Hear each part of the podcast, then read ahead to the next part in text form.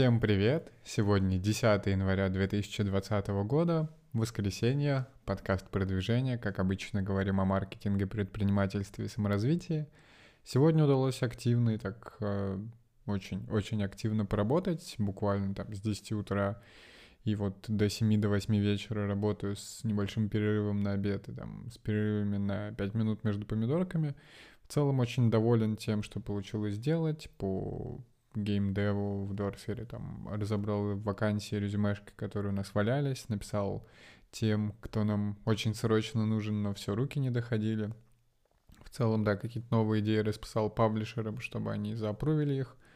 А, в целом подвел какие-то итоги недели, спланировал январь и следующую неделю. Получилось очень много, что нужно сделать.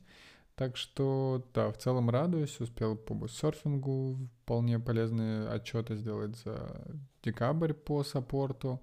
И заметили, что из-за того, что задержки у нас по шиппингу, не можем начать его, это Kickstarter компания, а потом мы начали же давно продавать на своем сайте.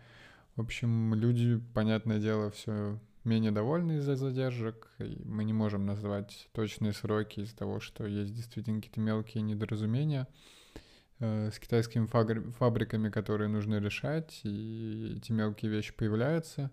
Поэтому не знаю, когда мы их решим, надеюсь, что скоро, но там оценка саппорта, например, падает из-за этого, хотя саппорт напрямую не участвует в этом, но это понятное дело.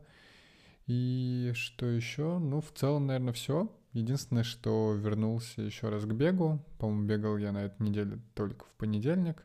И вот сегодня, в воскресенье, смог выйти, проснулся, и там в районе 7.30 утра вышел на пробежку, смог пробежать 3 километра, и так достаточно тяжело, с учетом того, что мы вчера с женой еще посидели вечером, вино попили, и много всего поели, то с утра прям было тяжело бежать, э, очень медленный темп, даже стыдно говорить, выше 7 минут на километр.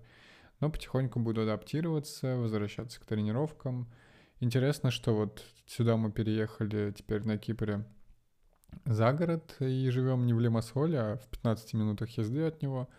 И тут такая достаточно горная местность местами, поэтому можно будет тренировать подъемы и спуски, это, наверное, даже плюс — потому что Лимассол абсолютно такой, как э, береговой город, э, очень плоский, и там какие-то подъемы и спуски очень тяжело тренировать, э, а здесь же можно готовиться специально к каким-то сложным забегам и действительно бегать и тренироваться, так что посмотрим, но постараюсь в ближайшее время побольше бегать.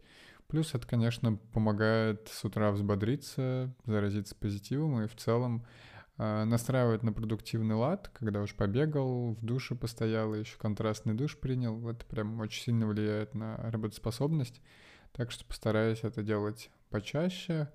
Ну и, наверное, да, пора перейти к новостям и как-то рассказать о том, что происходит в мире. Самая жесткая новость — это, конечно, то, что Трампа нещадно банит везде. Я вам рассказывал про то, что Твиттер заблокировал Трампа, это уже давно не новость, это все обсуждали. А, но то, что сегодня узнали, это то, что Google забанила популярный среди сторонников Трампа аналог Твиттера Parler, то есть действительно там сторонники а, Трампа сидели, соответственно, непонятно под каким предлогом это все произошло.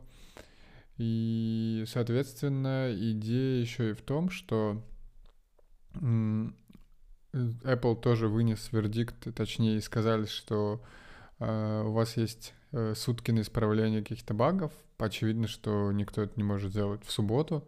И через 24 часа после ультиматума Apple тоже удалила Parler из э, своего App Store, и, соответственно, это прям уже напоминает какую-то, не знаю, резню, а, просто потому что совершенно дико смотреть, э, что мы все говорим о свободе слова, а в целом люди начинают, точнее, какие-то группы предпринимателей, фактически монополисты на своих рынках, а, начинают вершить правосудие, решать, кому можно что делать, кому нет.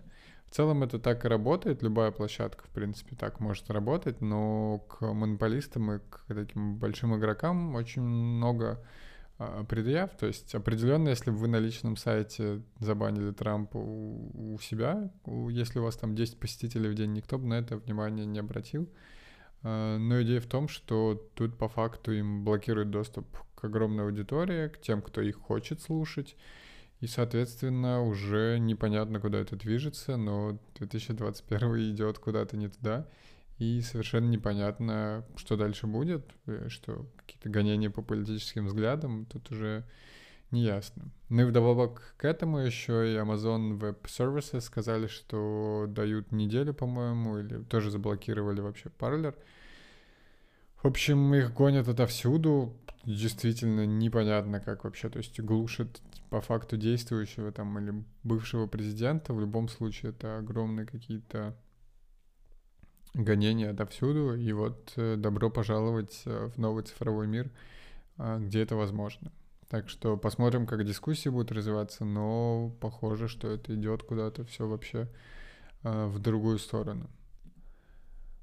Из интересного еще, все не настолько интересное, но инвесторы подняли акции компании Signal Advance на 1100% и ее перепутали с мессенджером Signal, который советовал Маск.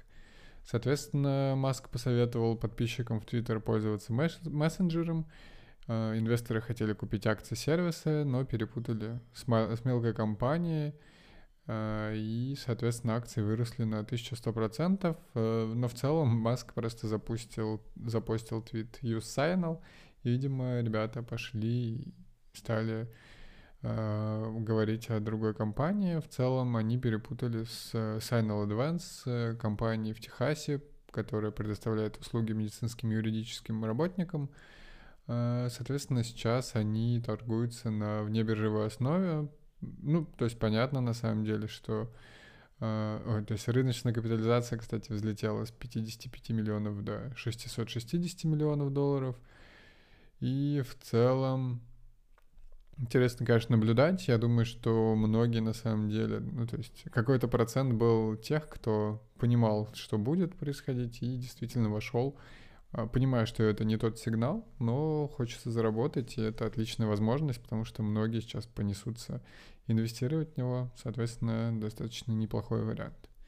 Но текущие новости, конечно, очень странные, что у людей есть доступ, у людей есть, э, точнее, есть доступ к рынкам, деньги, и, очевидно, они, многие не умеют принимать решения, так что, конечно, посмотрим, но достаточно интересные вот эти все новости звучат. И последняя новость на сегодня. База данных владельцев э, Hyundai в России утекла в сеть. И по словам продавца, зарегистрировано в базе 1,3 миллиона пользователей. И там полная информация, включая ФИО, телефоны, адреса и адреса электронной почты, данные автомобилей и много чего еще. Напомню, что вчера я рассказывал про то, что Hyundai может договориться с Apple о производстве электрокаров, но вот, видимо, подрядчика они а, могут выбрать не сильно качественного, по крайней мере в России как-то об этих данных не озаботились, и в целом база достаточно серьезная. Не знаю, мне кажется, в России особых э, каких-то судов или э, извинений за эти утечки не будет. А, просто утеку, утекли все это в, отк- в открытую сеть, кто захочет воспользоваться, воспользуется. Но в целом, да, просто печальная новость. Если вы владелец Hyundai, проверьте, возможно, вы э, уже в открытом доступе в базе со всей информацией.